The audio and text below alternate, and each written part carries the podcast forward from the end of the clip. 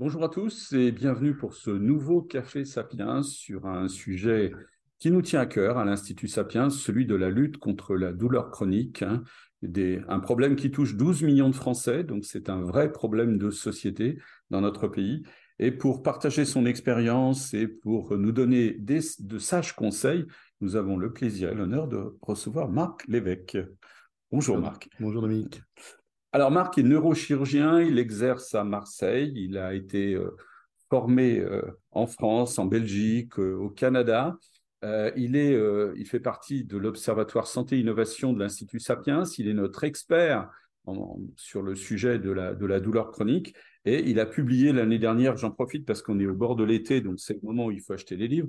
Il a, il a publié pardon, un excellent livre, Libérons-nous de la douleur, euh, vraiment passionnant. Donc, je vous invite à le parcourir si le sujet, bien évidemment, vous concerne. Et je pense que si vous êtes là, c'est que ça vous concerne. Euh, avant de, commencer, euh, je vous rappelle que vous pouvez poser toutes les questions que vous souhaitez à travers la fonction questions-réponses QR au pied de votre écran. Donc, n'hésitez pas, écrivez votre question. Et puis, dans la dernière partie de notre Café Sapiens, Christina nous passera les, les, questions et on pourra y répondre avec Marc. J'ai une toute petite recommandation, comme je le fais à chaque fois qu'on parle de la douleur chronique. Euh, ne posez pas des questions personnelles euh, dont la réponse serait un diagnostic médical, d'accord? Euh, On n'a pas le droit de faire des diagnostics médicaux comme ça en direct. Euh, c'est pas parce que ça passe en visio que c'est une téléconsultation. Ce n'est pas une téléconsultation, ce n'est qu'une conférence. Donc, ne posez pas des questions trop personnelles auxquelles on ne pourrait pas vraiment répondre. Marc, on s'est choisi un, thème aujourd'hui, euh, la technologie au, secours de la, de la douleur chronique. Alors, quand on appelle les secours, c'est qu'on ne sait plus quoi faire d'autre. Hein. Et il y a une notion, euh, je ne sais plus quoi faire, et il y a une notion d'hyper-urgence. Il faut, il faut qu'ils arrivent vite, et on espère qu'ils arrivent vite. Alors, est-ce que, est que la douleur euh, chronique, pardon, est-ce que la technologie, pardon, peut en effet solutionner dans l'urgence beaucoup des problèmes de, des douloureux chroniques? Est-ce qu'il y a urgence? Ah, alors, il y a une urgence à la douleur. Et la douleur, c'est, bon, tu as dit le terme, là, 12, 12 millions, 14 millions euh, de douloureux chroniques. Le livre blanc de la douleur en, en 2017 faisait état de seulement 3% des patients avec des douleurs chroniques qui pouvaient accéder dans les centres de la douleur. Et de façon globale, près de 70%, toujours dans ce livre blanc de la Société française d'études et traitement de la douleur, la SFETD, 70% mhm. euh, des patients interrogés euh, n'étaient pas satisfaits de leur prise en charge, n'étaient pas satisfaits du traitement. Enfin, non, pas, pas satisfaits de leur prise en charge, n'étaient pas satisfaits en fait du soulagement qu'ils avaient. Du soulagement, ils, pouvaient avoir, ils pouvaient avoir une prise en charge et les gens dans la douleur sont, sont dévoués. Mais euh, voilà, là, en fait, il y a urgence parce que c'est vrai, depuis maintenant 30 ans du domaine du, médicament, hein, des médicaments antidouleurs, des antalgiques, en fait, il n'y a eu aucune, euh, aucune avancée significative. Bon, la morphine, elle est très ancienne, les antiépileptiques, les antidépresseurs. Bon, d'ailleurs, il y a une étude euh, récente qui est sortie de la revue Cochrane qui montre que finalement, les antidépresseurs, euh, ils ont une action qui est quand même assez faible, proche de celle du, placebo, à l'exception d'un, la, la duloxétine. Donc, c'est vrai qu'on est assez démuni en termes de, médicaments, et d'autant plus qu'en France, mais pas seulement en France, on a une culture du médicament qui est assez forte. Mmh euh, dans, nos études euh, médicales, ben, en fait, un symptôme, un médicament. Et puis en plus de ça, des consultations, euh, Dominique, qui sont chez le généraliste, bon, un accès qui est difficile chez le généraliste, hein, les mmh déserts médicaux. Bien sûr. Sapiens s'en est emparé à juste titre mais donc des consultations qui sont de plus en plus courtes. Bon, c'est quoi la tentation dans une, consultation de plus en plus courte? Ben, C'est de prescrire, sortir l'ordonnancier, un médicament et puis un, examen. Donc voilà, euh, la, prise en charge médicamenteuse montre de plus en plus ses limites et, la prise en charge est, saturée en fait. Donc euh, oui, effectivement, il y a, urgence à, prendre en charge la, douleur chronique, euh, comme tu le disais. D'accord. Mais alors, euh, est-ce que tu, peux nous... On va continuer sur le tout, parce qu'on se tutoie tout le temps, donc on ne va pas faire semblant euh, de ce que vous voyez. Euh, est-ce que tu peux nous expliquer pourquoi est-ce que les médicaments traditionnels ne peuvent pas venir à bout de cette douleur chronique? Est-ce qu'il y a des explications Pourquoi ça ne marche pas? Oui, tout à fait. Alors, il y a des explications biologiques, parce qu'on en revient toujours au même, la douleur, c'est un problème biologique, psychologique et social. Hein. C'est la fameuse dimension bio, biopsychosociale de la, de la douleur. Donc, les médicaments dans la douleur chronique, hein, j'entends, là, il faut bien différencier la douleur aiguë de la douleur chronique. La douleur aiguë, on est assez efficace. Euh, c'est la douleur post-opératoire, c'est la douleur liée euh, à un traumatisme. Euh, ça, on sait la traiter. Et là, les morphiniques, les médicaments à base de morphine, et on parle de, des paracétamol, de la codéine, du tramadol, de la morphine, de l'oxycodone, ont toute leur place. Et même, parfois, je dirais, il, faudrait même y avoir recours plus, plus rapidement, mmh je pense, chez les, enfants, les personnes âgées qui ont des douleurs aiguës, et notamment euh, Dominique, dans la douleur cancéreuse. La mmh douleur cancéreuse, qui, sont quand même des douleurs euh, pas toujours bien, bien, bien contrôlées. Et, d'ailleurs, ça interviendrait, à mon sens, sur le débat sur euh, l'euthanasie. Parce qu'à partir du moment où on souffre moins, la, question de l'euthanasie, elle, se, elle, se, règle, elle, se pose différemment. Mmh Donc voilà, là, je, t'ai parlé de la douleur aiguë. Bah, dans, la, dans, la, douleur chronique, qu'est-ce qu'on a à disposition? Les morphiniques, hein, on, en a, on en a parlé. Euh, dont les, on, reviendra d'ailleurs, je vois que, que, tu as pris la dernière euh, ah, une du, bah, Figaro Santé. Voilà, c'était lundi matin dans le Figaro Santé, hein, c'est clair. Hein, voilà, donc les, les, les, opioïdes montrent vraiment de plus en plus leurs limites dans la douleur chronique et je pense qu'il faudra qu'on en, on en, dise un mot, notamment de l'épidémie, de la pandémie euh, d'overdose de, sur opioïdes prescrits qu'il y a eu aux États-Unis. C'est une véritable hécatombe qui est supérieure à celle du Covid, qui était supérieure en termes de morts à la guerre du Vietnam. Donc ça, les opioïdes, on en reparlera, montrent franchement leurs limites dans la douleur chronique. Et, Est-ce même... qu'on peut en parler tout de suite comme ça on, peut, en parler tout de suite. Tout de suite. Bon, les, les, opioïdes, on a ouvert un peu cette boîte de Pandore dans les années 90 de prescrire les opioïdes dans la douleur chronique non cancéreuse. Mhm. Et cette boîte de Pandore, elle était ouverte aux États-Unis et ça a été un, un scandale. C'est un laboratoire qui a commencé en fait à, faire la promotion des morphiniques et notamment de l'oxycodone dans la douleur chronique non cancéreuse. Alors, ça a été euh, bah, tout de suite, il y a eu un, marketing très agressif, très, agressif autour de mmh ça. D'ailleurs, je te recommande un livre qui vient de sortir, qui a été le livre préféré de Barack Obama en 2021, c'est L'Empire de la douleur, mmh un livre passionnant qui, se lit comme un thriller, où le journaliste explique comment euh, un laboratoire, Purdue Pharma, a élaboré une stratégie pour euh, que l'on prescrive dans les lombalgies, dans les douleurs chroniques non cancéreuses. Et ça a été, par un marketing assez, assez habile, avec euh, même d'ailleurs des, des, cabinets de conseil qui ont participé, et ça se solde aujourd'hui avec des, procès, des centaines de millions de, dollars, ça a été en fait de faire la promotion des morphiniques, des cloxygodone dans la douleur euh, chronique non cancéreuse. ça a explosé, hein, le médicament qui, a été prescrit à ce moment-là, c'est l'oxycodone, mmh a fait un bénéfice, hein, je parle de bénéfice, pas de chiffre d'affaires, de 35 milliards de dollars.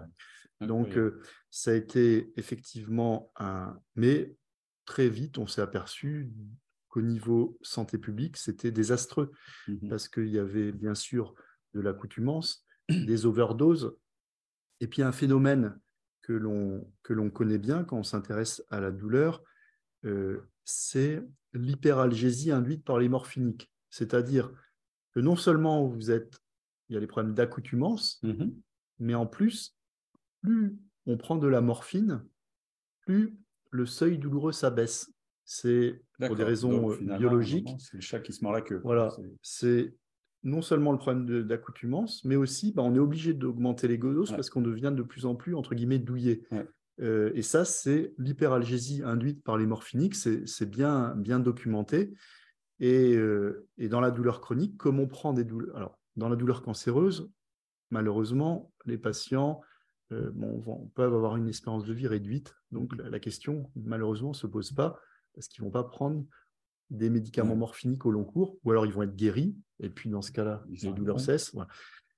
Mais chez les patients douloureux chroniques qui prennent ça pendant des, des, années, eh bien, leur seuil douloureux petit à petit s'abaisse et toutes les nouvelles douleurs deviennent plus, plus, encore plus, plus pénibles.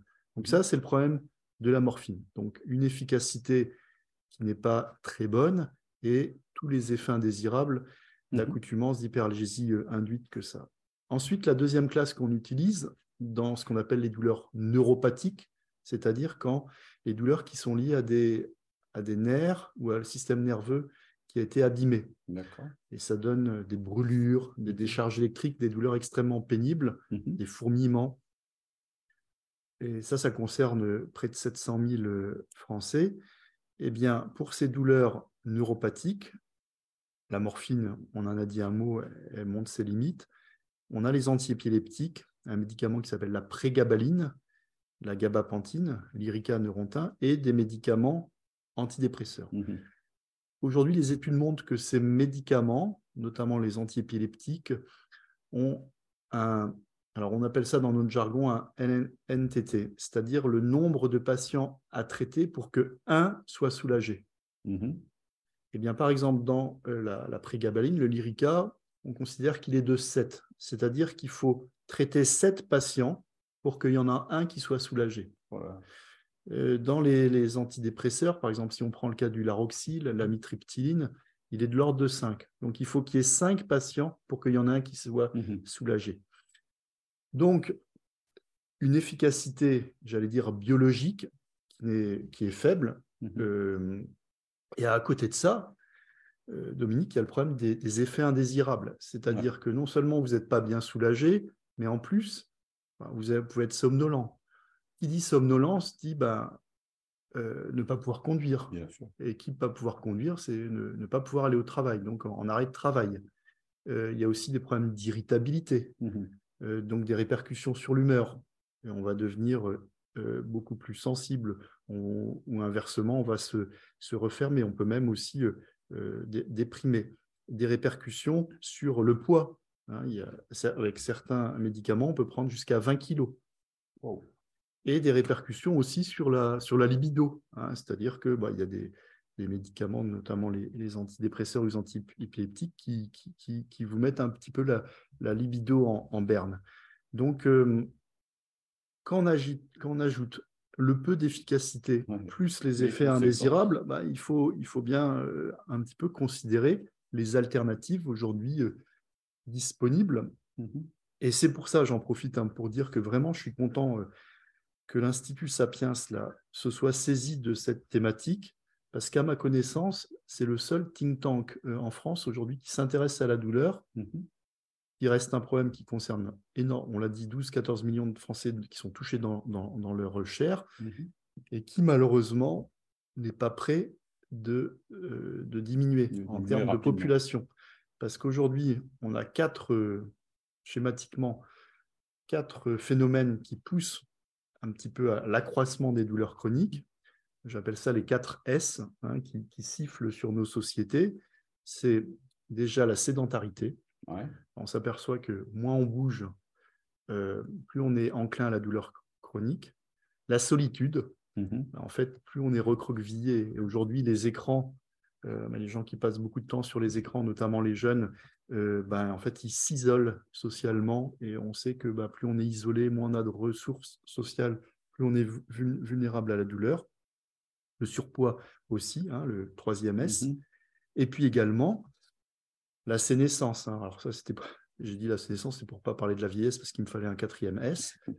Euh, c'est-à-dire la vieillesse. À partir, je me rappelle plus qui, je crois que c'est Consponville dans son bouquin qui disait euh, à partir de 70 ans, si tu te réveilles sans douleur, c'est que tu es mort.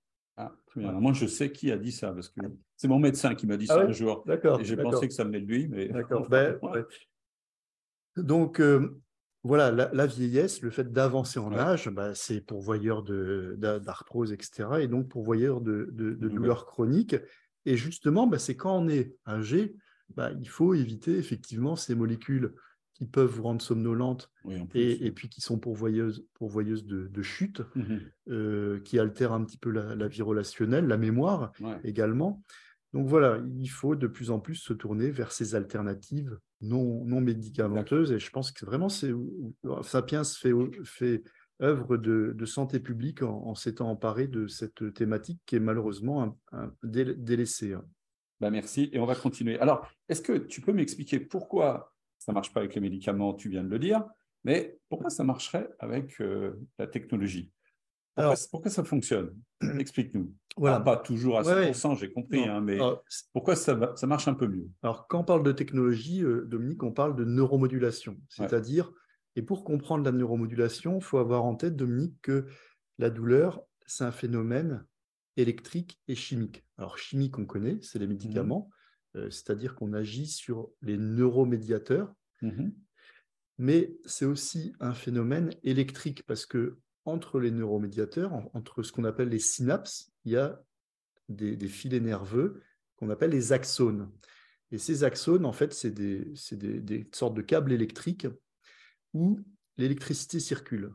Donc, on peut réguler la conduction du système nerveux, soit en intervenant sur ce qu'on appelle les synapses et les neuromédiateurs, ça c'est l'antalgie chimique, mmh soit en agissant au niveau de ces, euh, de ces faisceaux, de ces fibres euh, et, et, les nerfs, et ça c'est électrique. Et ces nerfs, en fait, ils, parlent, ils partent de, nos extrémités, de la surface de notre peau, jusque en remontant euh, au niveau des racines nerveuses, puis la moelle épinière, puis notre cerveau. Et à chaque niveau du cheminement nerveux de l'information douloureuse, eh bien, on a possibilité de l'interrompre via l'électricité. Et pourquoi c'est intéressant, l'électricité, la neuromodulation, c'est que contrairement à l'antalgie chimique, on peut avoir une action focale. Mmh C'est-à-dire que si par exemple vous avez des douleurs de coude, des douleurs d'arthrose au genou. Vous pouvez faire ce qu'on appelle de la TENS, c'est-à-dire appliquer un courant électrique qui va brouiller la douleur localement. Tu anticipes ma prochaine question, donc vas-y, rentre dans le détail. dans le Voilà. Alors, les solutions et comment on peut les appliquer Exactement. Alors, par opposition, tu vois, à, la, à la, à l'antalgie chimique, où en fait, pour soigner le genou, on va devoir prendre une molécule qui diffuse dans tout l'organisme. Et comme c'est des molécules qui ne tapent pas seulement sur les récepteurs de la douleur, mais qui vont sur d'autres récepteurs, notamment au niveau cérébral, je parle pour la, morphine, eh bien, on va avoir des effets qui ne sont pas souhaités, qui sont des effets mmh. indésirables. Mmh L'avantage de la neuromodulation, si on prend par exemple, pour faire simple, hein, euh, Dominique, je te propose, on part on va suivre le nerf. Donc à la surface de la peau, on a des filets nerveux. Ces filets nerveux, ils peuvent être modulés, ils peuvent être bloqués par un courant électrique, par deux, mécanismes. Un mécanisme de libération d'endorphine, c'est-à-dire mmh quand on applique un courant électrique, ça libère une molécule qui est de la morphine naturelle, et aussi par un, un phénomène un petit peu plus complexe, mais qui est intéressant à expliquer, c'est ce qu'on appelle l'effet portillon. C'est-à-dire que ça fait une forme de caresse, mmh un petit frétillement plutôt agréable. Et il faut savoir que au niveau anatomique, on a deux types de sensibilité. Une sensibilité à la douleur et une sensibilité, j'allais dire, à la caresse. D'accord. Dans notre jargon, on dit la sensibilité nociceptive et la sensibilité proprioceptive. Et ce qui est intéressant de savoir, c'est que ces deux sensibilités qui sont médiées par des fibres nerveuses différentes arrivent au niveau de la moelle épinière et là entrent en concurrence. Et c'est par chance la sensibilité aux caresses proprioceptive qui est prioritaire. Donc, si on, on stimule en permanence cette sensibilité non douloureuse, eh bien, on bloque le passage. On, bloque l'autre. Donc on appelle ça la, théorie du portillon parce que c'est comme s'il y avait un petit portail mhm. qui laissait passer qu'une modalité à la fois. Et ça, c'est le principe de la TENS, la stimulation électrocutanée que l'on applique par des patchs collés sur la peau. Mais c'est également le mécanisme de la stimulation médulaire, la stimulation de la moelle épinière. Parce que dans la, moelle, dans la stimulation de la moelle épinière, on va stimuler les gros cordons qui véhiculent cette information non douloureuse, cette information qui euh, entraîne les caresses. Et une, pour, nos, pour nos, nos, auditeurs, là, euh, l'illustration la plus simple que vous connaissez tous, bah, quand vous cognez, quand vous brûlez, bah, votre premier réflexe, c'est de se frotter. Parce que quand vous frottez, ben finalement, vous faites fonctionner votre sensibilité proprioceptive qui vient bloquer la sensibilité nociceptive et donc euh, ce qu'on appelle la douleur. Donc, mhm. On peut bloquer au niveau des petits nerfs en surface de la peau, au niveau de la moelle, de la moelle épinière. Et puis, il y a également, ça c'est des nouvelles techniques là, qui commencent à apparaître, eh bien, on peut aussi au niveau de notre cortex, c'est-à-dire l'écorce du cerveau, venir moduler euh, certaines zones. Alors, curieusement, en stimulant le cortex moteur, c'est-à-dire mmh le cortex qui nous permet de bouger, c'est assez mystérieux, mais on arrive à moduler la douleur. Ah la, douleur du côté opposé. C'est-à-dire mmh que si, par exemple, vous avez été victime d'un AVC et que vous avez euh, la moitié du corps à, gauche qui, a été, euh, qui est douloureuse, et mmh parfois ça peut être des douleurs extrêmement euh, pénibles, eh bien, en faisant une stimulation magnétique au travers du crâne, c'est-à-dire transcrânienne, de la zone du cerveau, de la zone motrice, eh bien, vous allez pouvoir, avec ces séances, diminuer la douleur, l'intensité et le, vécu de, cette, de cette douleur euh, chronique. Donc, on a beaucoup de cibles finalement de cette neuromodulation qui a l'avantage d'être focale, contrairement au. Bah merci pour cette explication. Ça fait déjà quelques temps que je regarde le sujet de la douleur et j'ai encore mieux compris cette fois-ci. Merci beaucoup. Euh, j'espère que c'est très clair aussi pour vous qui, nous suivez. Alors, euh, finalement, il y, a, trois solutions, c'est ça, du point de vue technologique Hein, tu as dit euh, la euh, euh, la neuromodulation. La moelle épinière, même certains, même un ganglion qui, qui sort de la moelle qu'on appelle le, ganglion dorsal de la moelle épinière qu'on peut aussi neuromoduler. La moelle épinière, tu viens de le dire, le cerveau à sa, à sa sur surface. Et puis aussi, là, on n'en parle pas, mais aussi on peut maintenant aussi moduler la douleur avec des électrodes en profondeur dans le cerveau. D'accord. Comme on fait chez les patients atteints de maladie de Parkinson, mmh où on va stimuler un petit, un petit noyau qu'on appelle le noyau sous-thalamique et qui va permettre de, de, diminuer le, certains symptômes, notamment les, tremblements et la, et la, et la, rigidité. Ah, est-ce que les, les prix de ces, de ces solutions évoluent dans le bon sens C'est-à-dire, est-ce que les prix baissent Est-ce qu'ils sont plus accessibles? Alors, normalement, on peut penser qu'il y a une prise en charge de la part de la sécurité sociale, mais est-ce qu'on est qu'on peut penser que la baisse du prix va faire qu'on permettra davantage de malades d'en bénéficier? Alors, alors, entièrement, euh, parce que finalement, la, technologie, euh, l'avancée technologique et le coût technologique, euh, bah, c'est celui qu'on a avec nos smartphones. en fait, c'est des, des, condensés de, de technologie, donc forcément, les prix vont en, diminuant, mais il y a, mm-hmm. plusieurs problématiques. Si par exemple, on prend la, la TENS, la TENS, on sait aujourd'hui, c'est efficace. Il y a on voit de temps en temps à la télévision, d'ailleurs, il y a des pubs là-dessus. On dit, euh, mettez-vous. Ah, ils disent pas TENS, mais on ah dit, mettez un petit appareil euh, à l'endroit. D'accord. mettez, mettez, mettez votre petit appareil à l'endroit où vous avez mal, et puis on voit que ça fait des espèces d'ondes. Enfin, c'est comme ça que c'est représenté c'est la TENS, quoi. Voilà. Alors ça, bon, il y a, y, y a TENS et TENS, il y a toutes sortes de dispositifs. Là, moi, je te parle des dispositifs médicaux qui, qui ont été testés, qui ont été homologués, euh, pour lesquels qui, qui, peuvent, qui sont prescrits par des, des médecins qui sont remboursés. Mmh Ce qui est quand même un peu cocasse aujourd'hui, c'est que ces thérapies qui ne présentent vraiment aucun risque, hein, à part peut-être parfois des phénomènes un peu d'allergie. Il n'y a personne qui s'est jamais électrocuté. Eh bien, il y a très peu de médecins qui peuvent les prescrire. Ah oui. Il faut soit être dans un centre de la douleur. D'accord. Et donc là, on, le disait tout à l'heure, il y a, moins, de 280. moins de 280 et il y a seulement 3% qui ont accès. Donc, euh, soit quelques médecins spécialisés dans la douleur qui ont, qui ont les, diplômes. Donc, en fait, aujourd'hui, c'est beaucoup, beaucoup plus facile de prescrire des, des morphiniques euh, et dont on connaît les effets secondaires que ces thérapies qui sont qui sont, qui sont efficaces et qui, qui présentent finalement assez peu de risques. Ça, c'est le problème de la, de la TENS. Le problème de la RTMS. Ça, RTMS, ça veut dire stimulation magnétique transcrânienne répétée. RTMS, c'est l'abréviation anglo-saxonne. Et eh bien là, c'est encore pire. C'est que c'est une technique aujourd'hui qui a été validée scientifiquement, mm-hmm. mais pour lequel euh, on n'a pas encore de euh, code, code le code au niveau de la sécurité sociale Donc à partir du moment où il n'y a pas de code, c'est difficile d'avoir un modèle économique pour les mmh cliniques, les hôpitaux.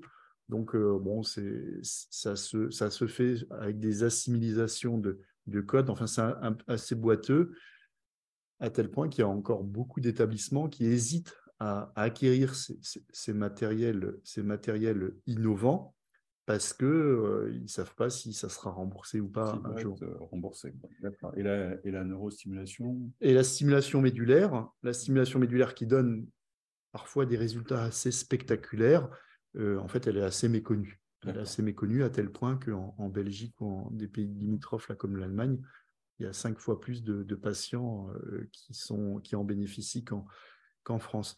Donc, il y, a, des véritables freins économiques, mmh réglementaires à l'accès à ces, à ces thérapies qui sont une, alternative aujourd'hui précieuse euh, dans, euh, dans la prise en charge de la, de la douleur. D'accord, d'accord. Alors, euh, on, sait qu'il y a des entreprises de la, de, la, de la pharmacie, de la santé en général, hein, qui travaillent sur, sur ces techniques, sur ces technologies. Hein. Va le risque d'en citer quelques-unes, c'est qu'on va en oublier d'autres, et je m'excuse auprès de ceux que je vais oublier. Mais bon, on sait qu'il y a Abbott, on sait qu'il y a Boston, on sait qu'il y a Medtronic qui travaille là-dessus. Mm. Euh, est-ce qu'on a des espoirs de voir ces, ces, outils encore plus performants? Qu'est-ce qui se prépare euh, Est-ce que ça va faire baisser les coûts? Est-ce que fais-nous un peu rêver là.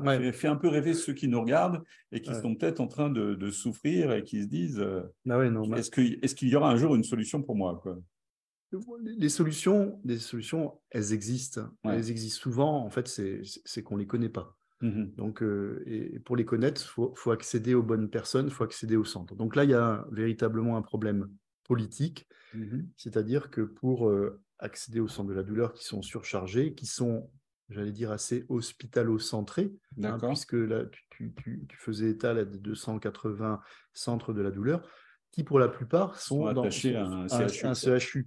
Bon, c'est un petit peu euh, comme si bah, on pouvait accéder aux médecins généralistes que par les urgences. Mmh, mmh. Il n'y a pas ce maillage euh, libéral, ce, maillage de ville qui permettrait en fait un, accès plus, plus facile aux, médecins, aux, médecines de la, de la douleur et aux alternatives non médicamenteuses, parce que c'est souvent les médecins algologues qui euh, orientent vers les techniques alternatives mmh. non médicamenteuses. Alors là, tu as, cité trois industriels il y en a euh, hein, américains qui sont des grands acteurs de la euh, stimulation médulaire. D'accord, d'accord.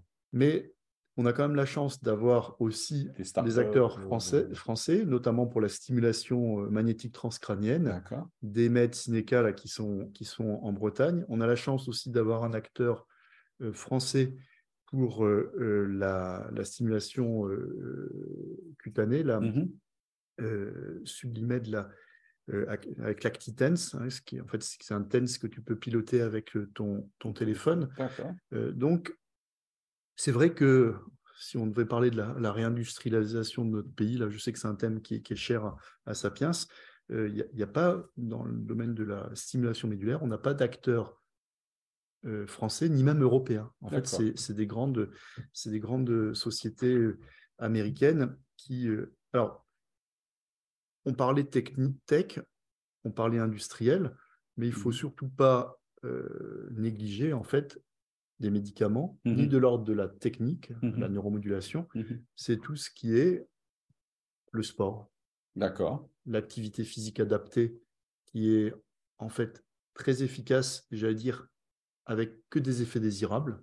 D'accord. Hein. Donc, plus vous faites du sport, plus vous faites du sport, bah, ça, alors à condition que ce soit adapté, hein, bah, c'est sûr que euh, il faut que ce, soit, que ce soit une activité physique qui ne réveille pas les douleurs, parce que mmh sinon ça va vite décourager le, patient. Bah Donc c'est pour ça qu'on appelle l'activité physique adaptée. Dans, certains, dans certaines régions, il y a même des villes comme Strasbourg où c'est remboursé. Mais là, on, tarde, on a, on a, on a un train de, de, retard. Donc l'activité physique, c'est un très bon moyen de prévenir la douleur mhm. chronique et de la combattre, notamment toutes les douleurs rachidiennes, les douleurs lombaires. Mhm. Euh, le mouvement, il y avait toute une pub, là, je ne sais pas si tu te souviens, il y a encore 2-3 euh, ans de la sécurité sociale.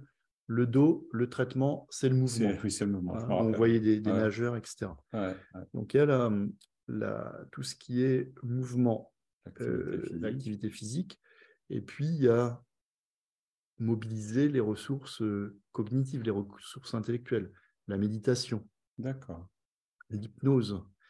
L'hypnose, l'auto-hypnose, la méditation de pleine conscience, qu'on appelle aussi les thérapies cognitives et comportementales, ils vont en fait travailler sur, sur la douleur. Pourquoi finalement? Qu'est-ce que ça représente? Le fait de se dire, par exemple, que la douleur que l'on a, elle n'est pas forcément le symptôme de quelque chose de grave, ça diminue l'anxiété et, donc ça diminue, la douleur. Hein. c'est ce qu'on appelle par exemple le catastrophisme. On mmh se dit que bah, si on a mal, c'est qu'il y a quelque chose, qui se trame.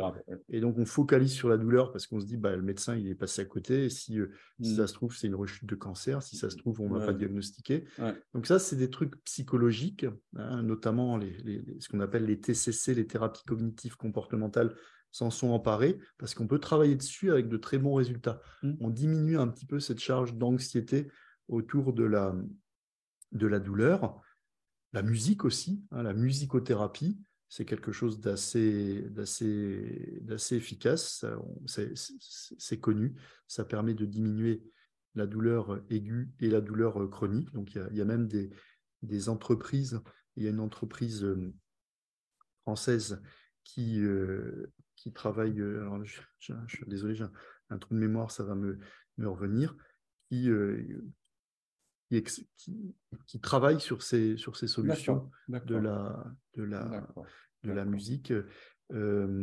Et qu'est-ce qui pourrait évoluer euh, par rapport à ces techniques que tu, que tu as évoquées? Est-ce que, est que la puissance pourrait évoluer? C'est-à-dire que, en, je sais pas, en utilisant moins souvent euh, la tense, euh, mais en mettant avec une puissance différente, ça pourrait être plus efficace? Enfin, tout à fait. Alors, est-ce, qu'il y a des options pour que ça, j'allais dire, surpasse des, des, des douleurs qui, qui, qui persistent malgré, euh, malgré les systèmes, malgré, malgré l'utilisation des, des, solutions technologiques? C'est vrai que la, la technologie, par sa puissance, aujourd'hui, va permettre de plus en plus de se rapprocher de, de la nature, de la physiologie humaine. Mmh. C'est-à-dire que, tu prenais l'exemple de, de la tense ou de la stimulation médulaire, c'est-à-dire qu'on va arriver à sculpter des ondes électriques qui, sont de plus, qui se rapprochent de plus en plus des ondes naturelles et donc qui miment la, nature. Donc là, on va gagner en efficacité. On peut même aujourd'hui envoyer des, courants électriques mmh euh, qui sont même pas perceptibles parce qu'ils sont très particuliers ou parce qu'ils ont des fréquences très rapides qui mmh font que le patient ne sent pas la stimulation mmh médulaire, mais en revanche, il a l'effet antalgique. D'accord. Donc, c'est ce qu'on appelle des, des, modes de stimulation infra, infrasensibles. Où, euh, et en fait, l'idée, l'idée euh, de Mix, c'est de pouvoir oublier ces dispositifs comme on va oublier la douleur. bien sûr. Et il y a des techniques, là, notamment des neurostimulateurs, qui, euh, qui, sont de plus en plus puissants et qui vont s'adapter en fonction de nos activités à envoyer plus ou moins de, de courant. Donc la, la technologie qui est, exponentielle, hein, euh, mmh. euh, elle va forcément euh, continuer à être, être très féconde. Et, et je pense que moi, je me tourne davantage vers ces technologies que vers la chimie, parce qu'en fait, au niveau des molécules, on ne voit pas arriver grand-chose.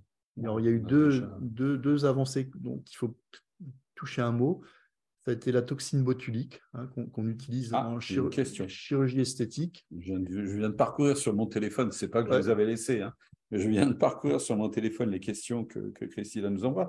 Et il y a la dernière question que j'ai dans ma liste, c'est que penser de la toxine botulique en sous-cutanée Alors, très, bon sujet. Alors donc, euh, merci.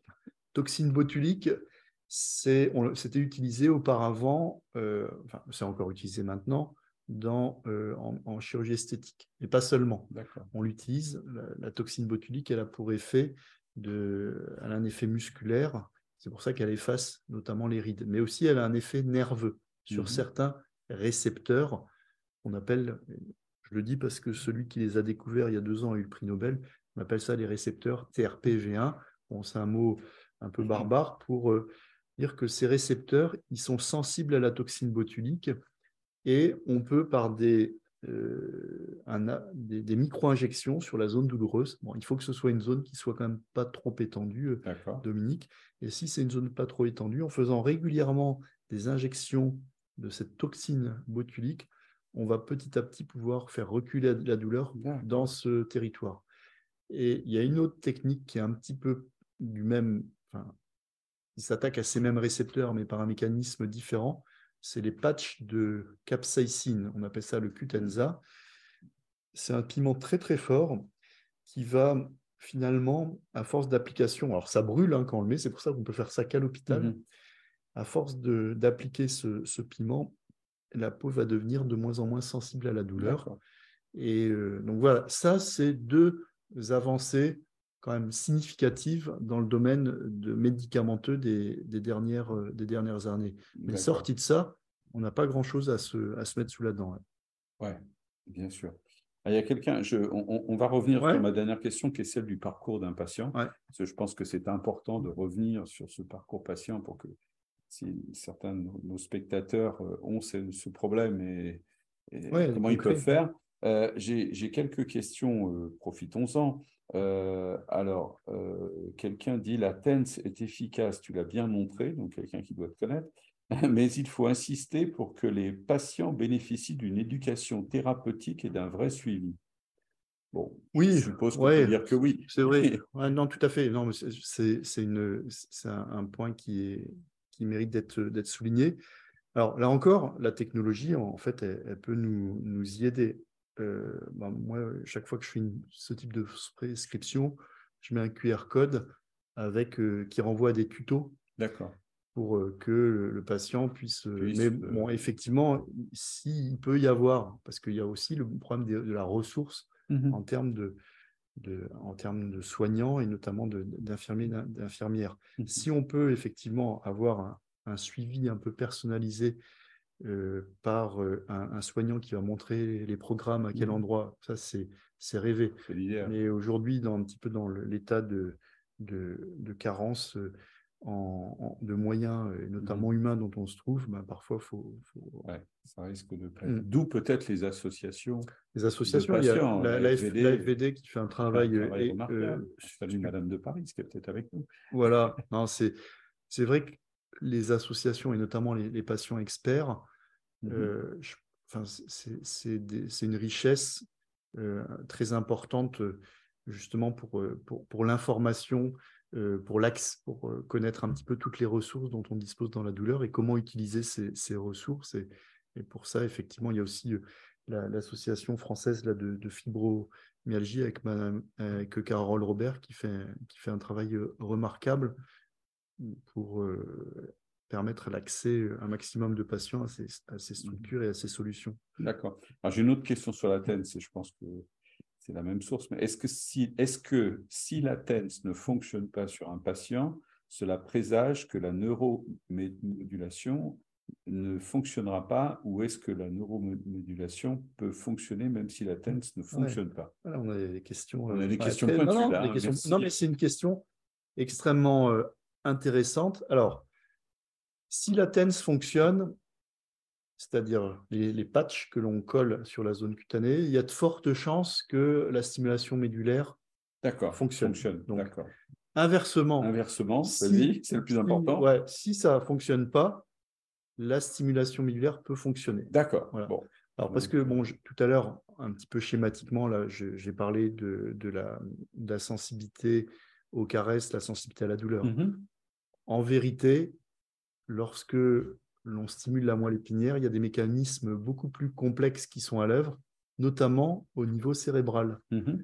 Et notamment sur, euh, on va venir euh, interagir avec la dimension émotionnelle de la, douleur. Et ça, les études par imagerie euh, fonctionnelle, où on met des patients douloureux et on voit un petit peu ce qui se passe au niveau du cerveau quand ils sont stimulés et quand ils ne sont pas stimulés, on voit qu'il y a un effet sur les structures cérébrales. Donc, c'est beaucoup plus complexe en fait que ce que je, je vais expliquer. Mais c'est déjà une première explication. Euh, on continue. Est-ce que les douleurs reprennent lorsque la neuromédulation s'arrête? Est-ce que c'est curatif ou uniquement un traitement ponctuel? Alors, très, je ne sais pas, mais non, mais les, enfin, les questions sont effectivement pertinentes. Alors, c'est comme les médicaments. C'est-à-dire qu'à partir du moment où on arrête le traitement, la douleur revient. Mmh bon, c'est valable pour les médicaments, c'est valable pour la TEN, c'est valable pour la stimulation médulaire.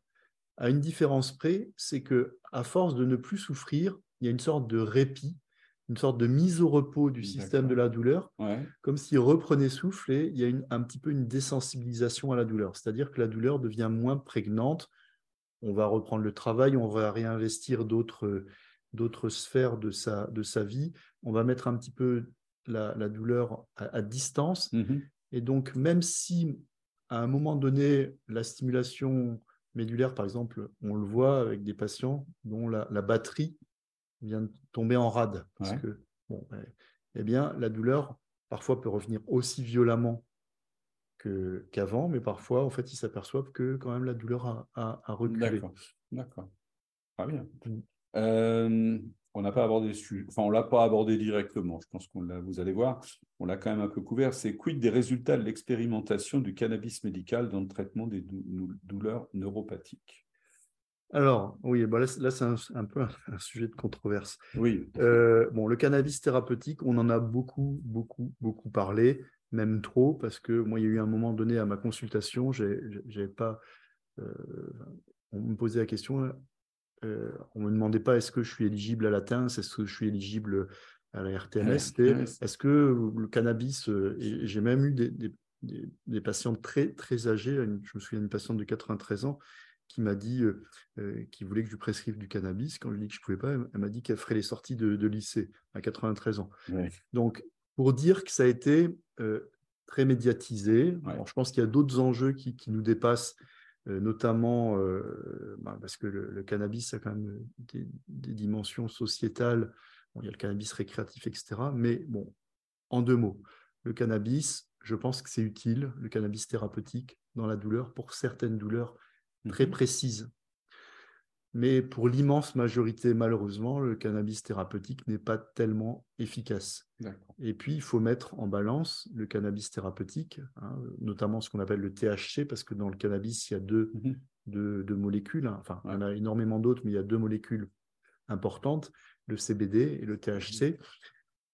Et le THC a quand même des effets sur le, sur le, ben, des effets adverses, hein, un petit peu sur le, système nerveux, sur la vigilance, sur l'humeur.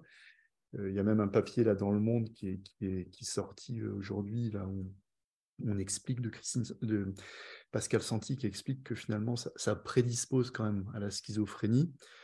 Donc il y a quand même tous ces effets indésirables qui, qui, grèvent quand même l'efficacité du médicament. Et j'ai coutume de dire, quand, quand, on me pose la question, globalement, le cannabis, c'est un petit peu comme, euh, comme, l'alcool. D'ailleurs, c'est un, un, végétal, hein, comme l'alcool. La, euh, c'est un, un, petit antalgique, comme un mmh bon verre de vin, c'est un petit anxiolytique et c'est un petit, euh, un petit somnifère. Mais bon, mmh. voilà, vous ne pouvez pas conduire avec euh, plusieurs verres de vin, vous ne pouvez pas conduire non. plus avec un pétard. On a vu les conséquences mmh. récemment, d'ailleurs, il y a quelques jours, malheureusement. alors, il y, a une question que je ne vais pas traiter tout de suite parce que je voudrais revenir à, ma, petite série de questions, là, mon, dernier, mon dernier thème. Euh, est-ce qu'on peut revenir sur le, parcours d'un patient? Donc, je, mm. je, suis patient, je souffre, euh, j'en peux plus, euh, rien ne semble me soigner. comment est-ce que je fais pour bénéficier des solutions technologiques? Alors, j'ai cru comprendre que la réponse, c'est le centre douleur, mais comment je fais concrètement? Ben, non, Est-ce qu'il y a d'autres solutions? Est-ce que...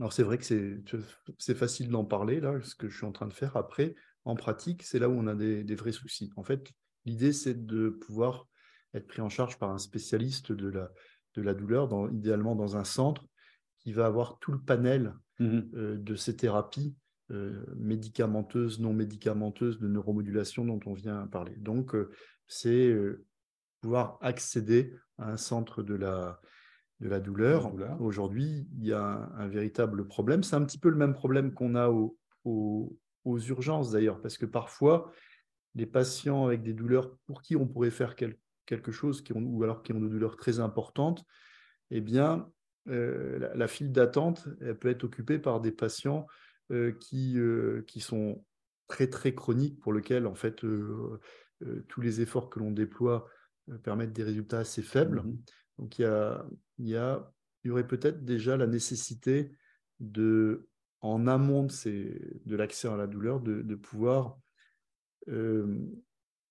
voir les patients qui peuvent être, qui sont prioritaires, mmh. pour qui finalement, avec des moyens simples, on peut, qu'on connaît, qu'on connaît on, on, pourra avoir un résultat mmh. rapide.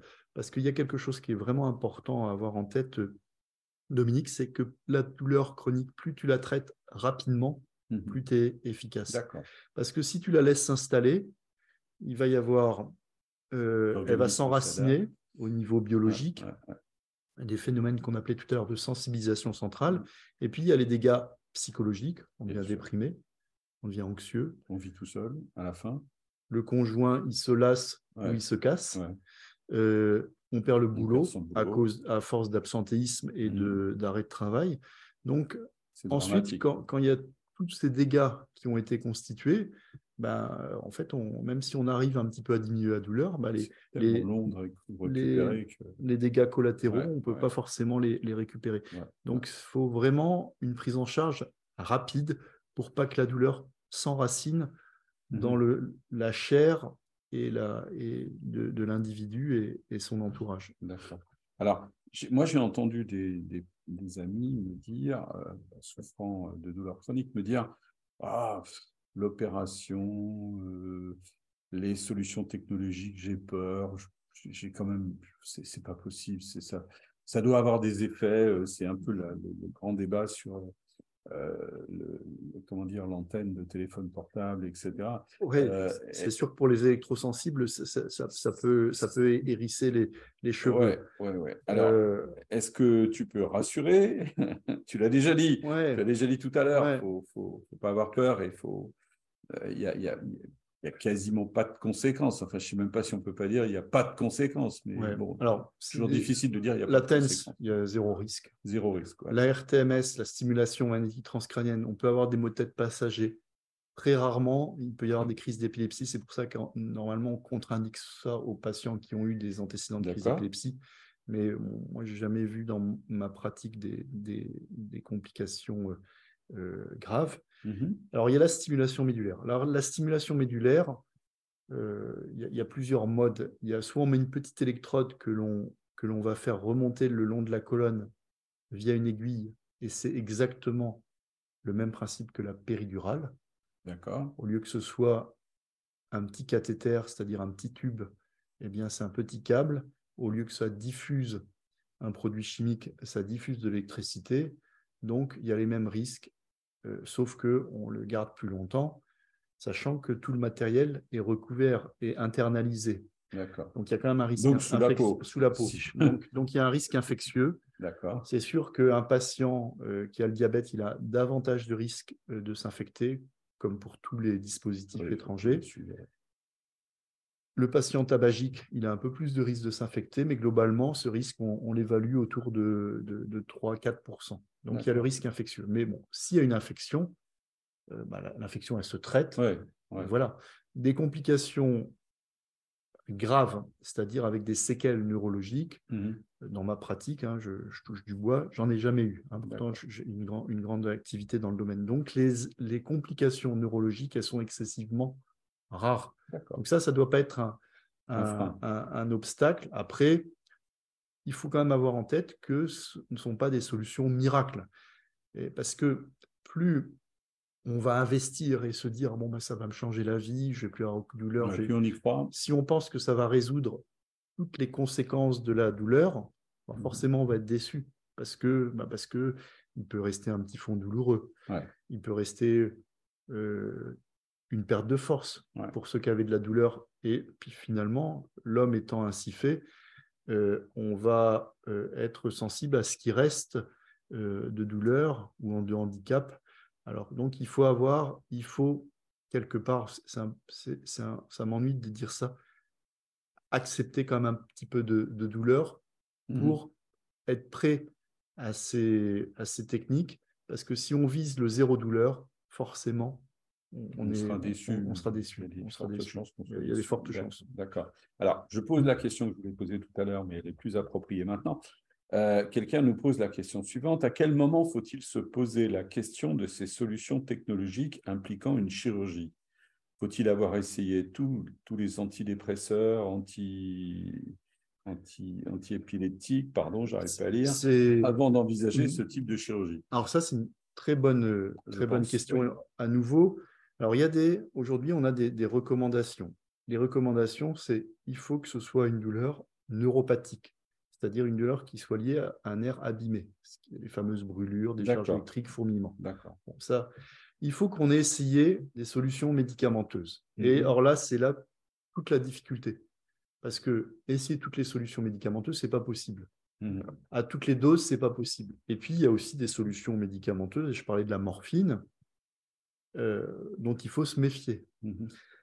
Euh, commencer le tramadol, être à 400 mg de tramadol depuis plusieurs années, c'est bien plus dangereux, à mon mmh. sens, que de tenter ce type d'intervention.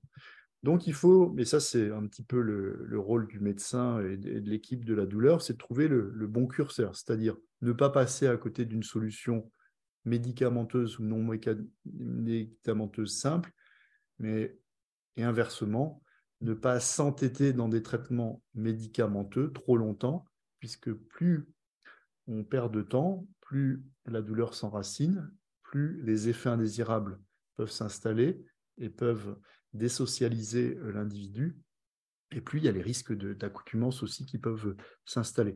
Donc c'est pour ça que c'est des professionnels de la, de la douleur, des médecins, des soignants qui euh, doivent prendre ce genre de décision. Et c'est pour ça, alors ça c'est un autre point, et je trouve que c'est assez bien fait, que c'est une intervention ne se décide que de façon collégiale.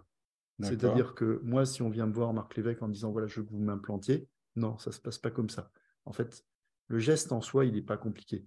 C'est qu'il y a toute une réflexion autour, toute une mhm. évaluation hmm, biologique. Hein. Il y a le neurologue qui intervient, mais aussi une, évaluation psychologique. C'est pour ça qu'il y a le psychiatre ou le psychologue qui, euh, qui sont également là pour euh, évaluer donc il y a au moins trois acteurs différents, mhm. euh, en plus de l'implanteur, qui, qui donnent leur avis. Et c'est vraiment pas le cas de toutes les interventions chirurgicales. Hein. On peut poser des indications, hein, en, notamment en neurochirurgie, tout seul dans, son, coin. Là, c'est quelque chose de collégial et d'une certaine façon, ça, ça garantit une, une certaine euh, un peu impartialité aussi. Hein. Alors, il est temps de, conclure. Euh, merci pour vos questions qui étaient vraiment de, excellentes et qui nous ont bien obligés à réfléchir, enfin surtout Marc. Hein.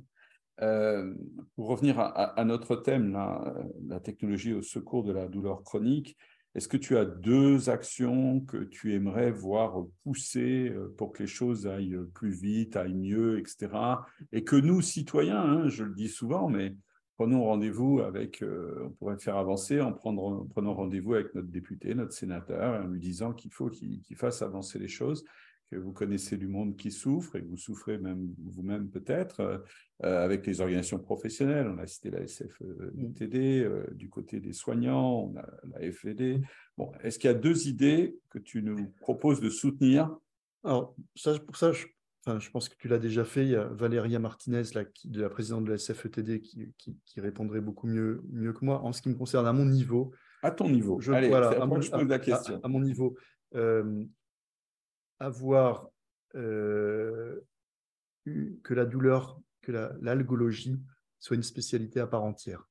Alors, ça peut paraître un peu anecdotique, réglementaire, euh, mais l'algologie, ça doit être comme la dermatologie, comme la gynécologie, etc. C'est-à-dire que ce soit des études qui soient structurées, euh, qui soient une vraie spécialité avec un enseignement euh, mhm. structuré.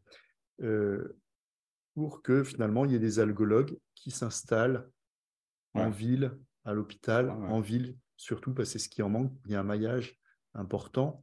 Et, que, et, donc, qui dit algologue en ville, bah, pour mhm. ça, il faut qu'il y ait un modèle économique. C'est-à-dire qu'aujourd'hui, s'occuper de patients avec des douleurs chroniques, euh, c'est au sein d'une équipe, ça prend beaucoup de, beaucoup de temps, beaucoup de ressources. Contrairement à d'autres gestes très techniques en, médecine qui sont très, très valorisés. Là, ça prend beaucoup de ressources et c'est peu, peu valorisé. Donc, il faudrait que les actes de la douleur, et notamment les consultations de la douleur, soient mieux valorisés, mieux remboursés pour que finalement, c'est toujours, on en revient à la même chose, qu'il y ait un mmh incitatif pour que les, les médecins, hein, je ne veux pas citer de spécialité, mais il y, a, des spécialités aujourd'hui qui peuvent être, qui, exercent une grande attractivité mmh parmi les jeunes internes, mmh euh, notamment parce qu'il y a une bonne qualité de vie, parce que c'est mieux rémunéré, etc. Et pour autant, euh, euh, il n'y a, pas les mêmes impératifs de, de, santé, de santé publique. Alors, moi, ça, c'est un message que j'adresse à mes, à mes jeunes collègues. Pourquoi j'ai choisi ce domaine? Parce que c'est très gratifiant. Mmh on se sent utile. Moi, je, vois avant, après les interventions, le masque des patients. En fait, même quelque chose qui m'a frappé, je fais l'intervention. Ensuite, bon, je, ensuite, je monte faire le tour dans, les chambres mmh et je passe le lendemain. Rien qu'en ouvrant la porte, je, je, vois que même pas besoin de poser la question le, le faciès, le visage mmh du patient a, changé. Et ça, c'est bon, ça c'est une rémunération en soi. Hein. Je suis d'accord. Et c'est très, très gratifiant. Donc, bon, voilà, je pense qu'il faut encourager les, les, les, jeunes, il faut encourager l'algologie euh, libérale. Et ça, ça mmh passe forcément par, par euh, bah, davantage de, de, moyens, davantage de revalorisation. Très bien. Écoute, euh, merci beaucoup. Merci à toi d'être venu depuis Marseille euh, en train, et pas en avion, euh, en train pour partager tes conseils et, nous apporter ton expérience. Je pense que vous avez trouvé ça, comme moi, extrêmement passionnant. Le lien, pardon, le lien YouTube sera disponible demain matin, donc vous allez pouvoir partager cet enregistrement, l'envoyer à qui vous souhaitez, le réécouter, et, je pense qu'il ne faut pas hésiter à le diffuser largement. Euh, je vous donne rendez-vous pour notre prochain événement. Alors, euh, c'est tout, ça sera toujours une conférence euh, en, vision, en vidéo, pardon, mais cette fois-ci, ce sera un double café Sapiens. Hein. Aujourd'hui, c'était un simple, mais la prochaine fois, c'est un double parce que ça va durer deux heures. Hein. Ça va être de 17h à 19h le jeudi 8 juin. Inscrivez ça dans vos agendas. Si vous n'êtes pas déjà inscrit, inscrivez-vous en allant sur notre site. Donc, jeudi 8 juin, 17h, 19h.